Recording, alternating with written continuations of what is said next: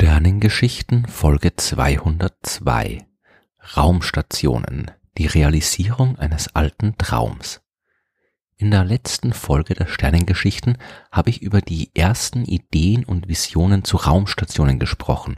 Die Pioniere der Raumfahrt aus dem letzten und vorletzten Jahrhundert, die hatten jede Menge große Vorstellungen davon, wie Menschen in der Zukunft im Weltall leben können. Ich möchte noch einmal Hermann Potocznik zitieren, der besonders intensiv darüber nachgedacht hat, wie man so eine Station bauen muss und sich am Ende seines Buches Problem der Befahrung des Weltraums realistisch und optimistisch zugleich gibt. Doch der Zweck der vorliegenden Betrachtungen ist auch nicht der glaubhaft machen zu wollen, dass man schon morgen wird zu fremden Himmelskörpern reisen können.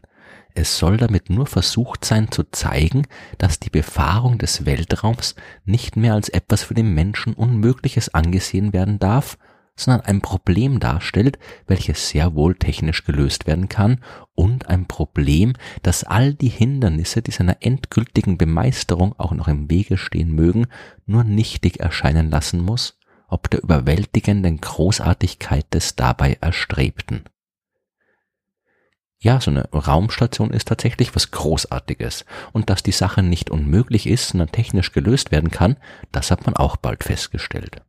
Zwischen der Zeit der großen Raumfahrtvisionen in der ersten Hälfte des 20. Jahrhunderts und der Realisierung der Raketentechnik in der zweiten Hälfte lag aber zuerst mal der Zweite Weltkrieg. Diese große Katastrophe hat allerdings auch maßgeblich dazu beigetragen, dass der Weltraum danach zumindest einigermaßen friedlich genutzt werden konnte. Die Raketen, die der deutsche Pionier Wernher von Braun als Kriegswaffe gebaut hat, die wurden später zur Grundlage des Weltraumprogramms der NASA. Es gab aber auch Ideen, Raumstationen als Waffe einzusetzen.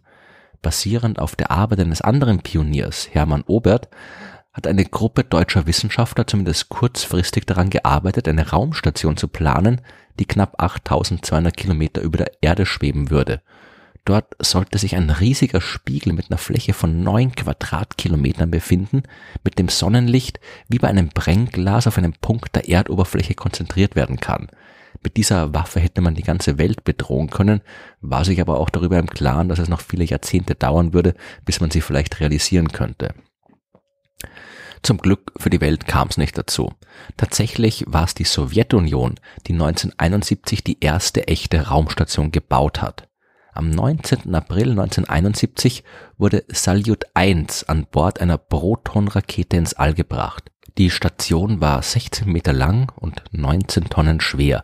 Platz hat sie nur für eine einzige Person geboten. Die Kosmonauten haben sich dort aber nur 23 Tage lang aufgehalten und die Station selbst ist nur 175 Tage lang um die Erde gekreist, bevor sie dann planmäßig wieder abgestürzt und in der Atmosphäre der Erde verglüht ist. Zwei Jahre später, am 3. April 1973, hat die Sowjetunion Salyut 2 in eine Umlaufbahn gebracht. Allerdings gab schon zwei Tage später einen Druckverlust und alle Instrumente sind ausgefallen. Ende Mai ist dann die Station abgestürzt, ohne dass jemals ein Kosmonaut an Bord gewesen wäre. Auch mit ihrer dritten Raumstation haben die Sowjets kein Glück gehabt. Kosmos 557, die konnte nicht mal eine stabile Umlaufbahn erreichen und ist elf Tage nach dem Start im Mai 73 wieder abgestürzt. Im gleichen Monat war dagegen die USA endlich erfolgreich.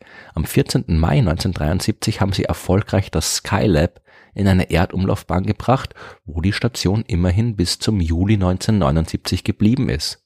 Die war 25 Meter lang, 17 Meter breit und hat Platz für drei Personen geboten. Und in ihrer aktiven Zeit gab es drei Langzeitbesatzungen, die am Ende fast drei Monate lang im Orbit geblieben sind. Es gab ein Teleskop an Bord, mit dem man UV- und Röntgenstrahlung beobachten konnte, was vom Erdboden aus nicht möglich war. Außerdem hat man die Erde fotografiert, jede Menge neue Technologie getestet und eine Vielzahl an medizinischen Experimenten durchgeführt. Auf amerikanischer Seite ist auf das Skylab erstmal keine weitere Raumstation gefolgt. In der Sowjetunion hat man dagegen die Reihe der Salyut-Stationen fortgesetzt und das immer erfolgreicher. Salyut 3, 4, 5, 6 und 7 waren alle von Menschen besetzt und Salyut 7 immerhin schon 816 Tage lang.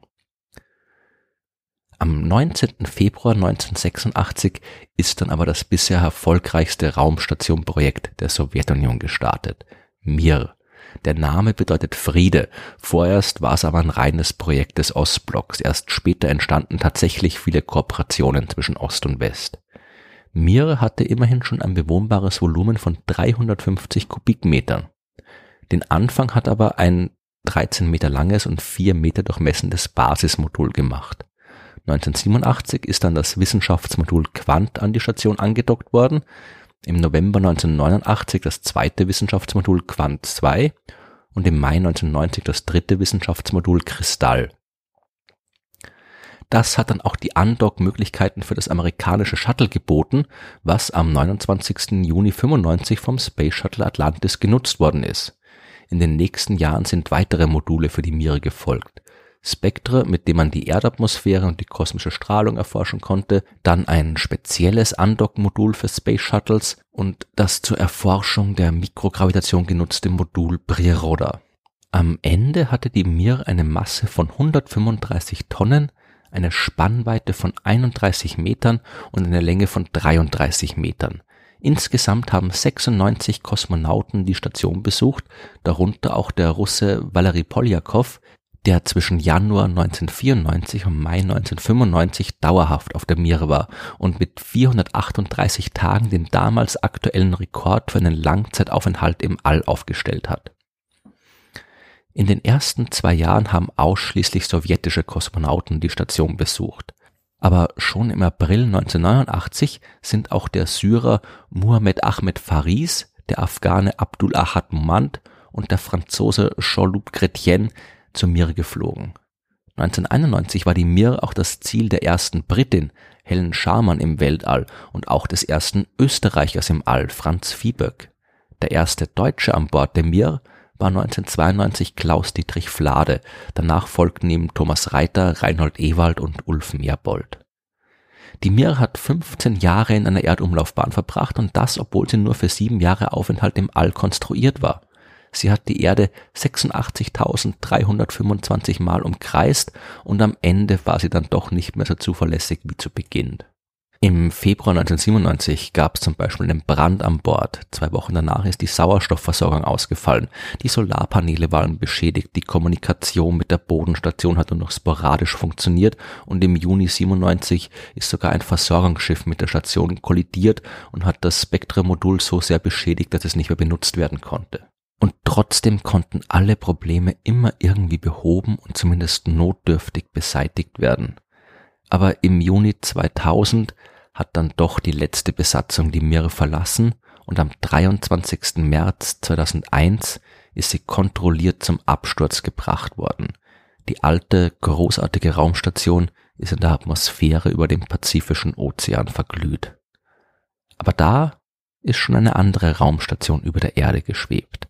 Die Raumstation, die größte Raumstation, die wir Menschen bisher gebaut haben, die ISS oder International Space Station, deren erstes Modul am 20. November 1988 in eine Umlaufbahn gebracht worden ist.